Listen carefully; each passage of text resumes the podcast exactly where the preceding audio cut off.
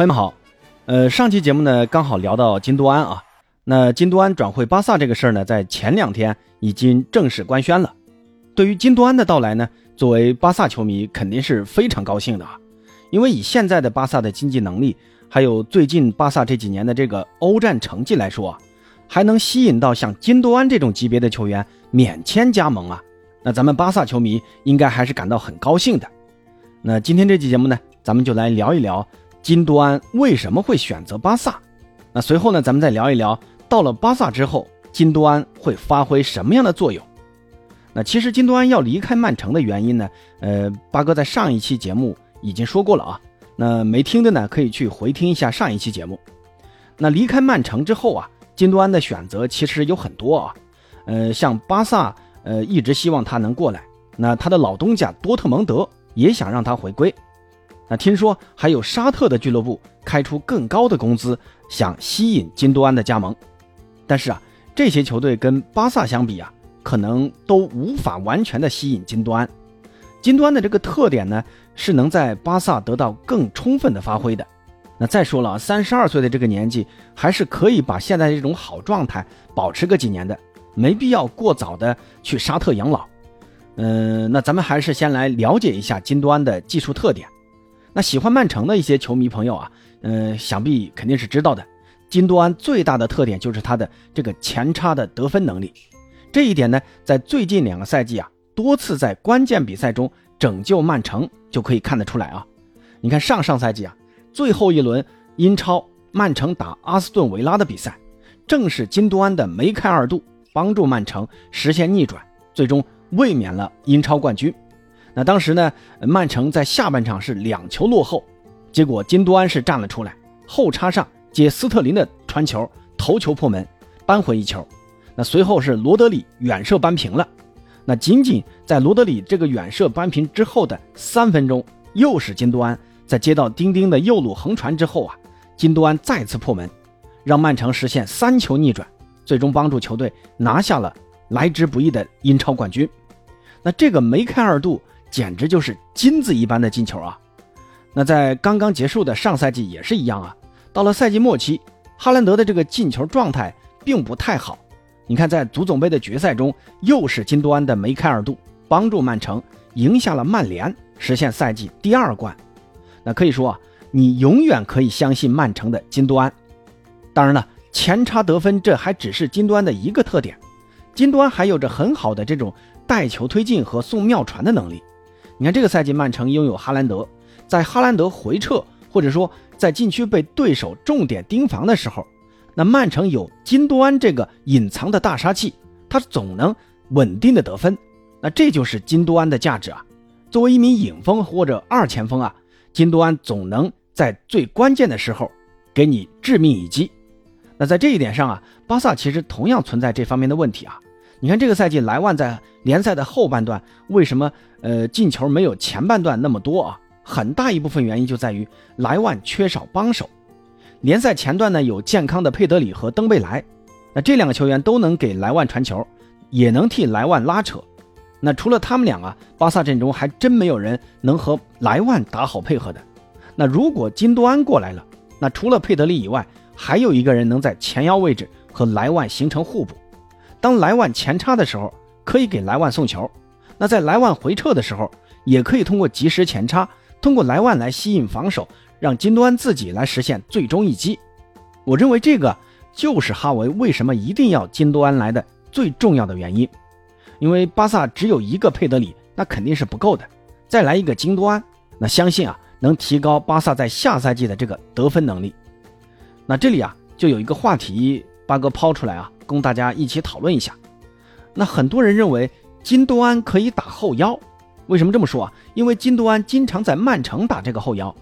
但我个人觉得金多安在巴萨是打不了这个后腰的。为什么呢？金多安现在这个跑动覆盖，还有他的这个防守能力并不算很好，再加上金多安的年纪也大了。那在曼城呢？因为他的边上有罗德里来帮他分担防守任务，但是在巴萨有谁能替金多安做好拦截的任务呢？是德容还是凯西呢？我觉得让金多安去打后腰可能性不大，金多安更适合的位置啊是前腰，发挥他进攻的作用。那我对于新赛季巴萨的阵容猜想呢，其实就是曼城这个赛季实现巨大成功的三二四幺，佩德里搭档金多安，佩德里呢需要多分担一点金多安的防守任务，德容呢再给他配一个防守型后腰，组成双后腰，后面呢估计是要改打三中卫啊，孔德、阿劳霍、克里斯滕森，他们来组成三中卫，因为孔德一直想打中卫啊，他就不想。跟上赛季一样打这个右边位，但是如果下赛季哈维还是要主打一个四三三，打一个四后卫，那巴萨又一直没有在右边位在转会市场上去下功夫，引进一名新的右边位，所以我觉得下赛季改打三中卫啊，可能会是哈维的一个选择。那当然，这种选择可能性没有四三三的这个巴萨传统阵型的可能性大啊。我觉得，呃，那也不排除哈维在某些关键比赛中改打三中卫。我觉得这也是一种经济代价较小的一个改变啊。那不管是三四三还是学习曼城的三二四幺，在中锋位置，那肯定还是莱万，再给莱万找一个合适的替补。那目前听说啊，基本已经确定巴萨要签下巴西小妖罗克。那这样的话，呃，前场的两个边锋人选就很重要了。右边嘛有登贝莱和拉菲尼亚，没问题啊。那左边锋人选是个问题啊。现有的法蒂和费兰托雷斯恐怕还是不行的。法蒂呢一直说是要卖掉他，但是法蒂自己又不想走。而费兰呢，我觉得可以留下来，因为他参与防守的这个态度啊，是比法蒂要好很多的。我觉得可以留下来打个左边锋的替补啊。那这个位置目前我认为最合适的人选就是马竞的卡拉斯科。这个卡拉斯科呢，曾经还在咱们中超的大连队效力过啊。那在马竞的时候呢，卡拉斯科在进攻还是防守的这个态度和能力上表现的都是非常好的。我觉得不管是四三三还是三四三啊，在这样一个阵型中呢，可以很好的发挥他进攻和防守上的特点。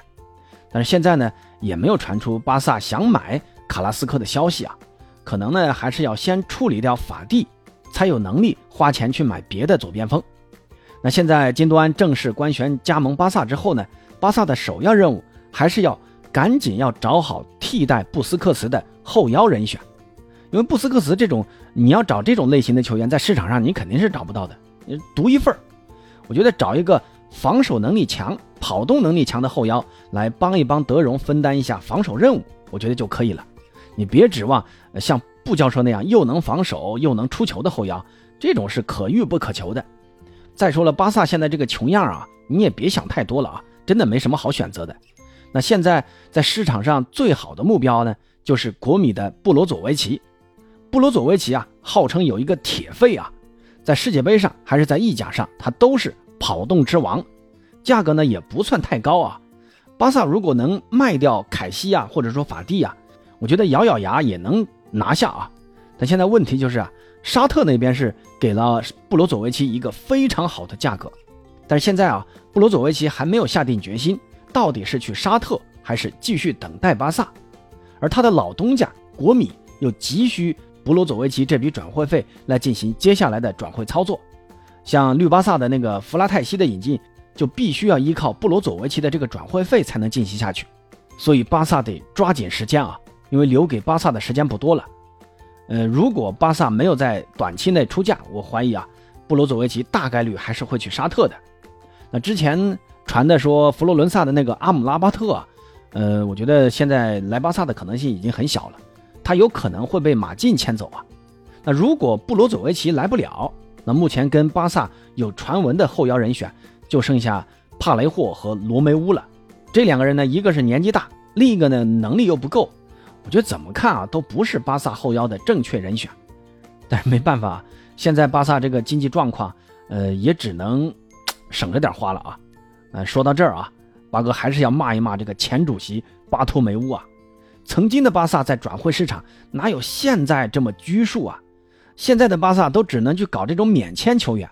拉波尔塔还要玩什么精神胜利法，说什么哎呀，世界上最好的球员都想要加盟巴萨。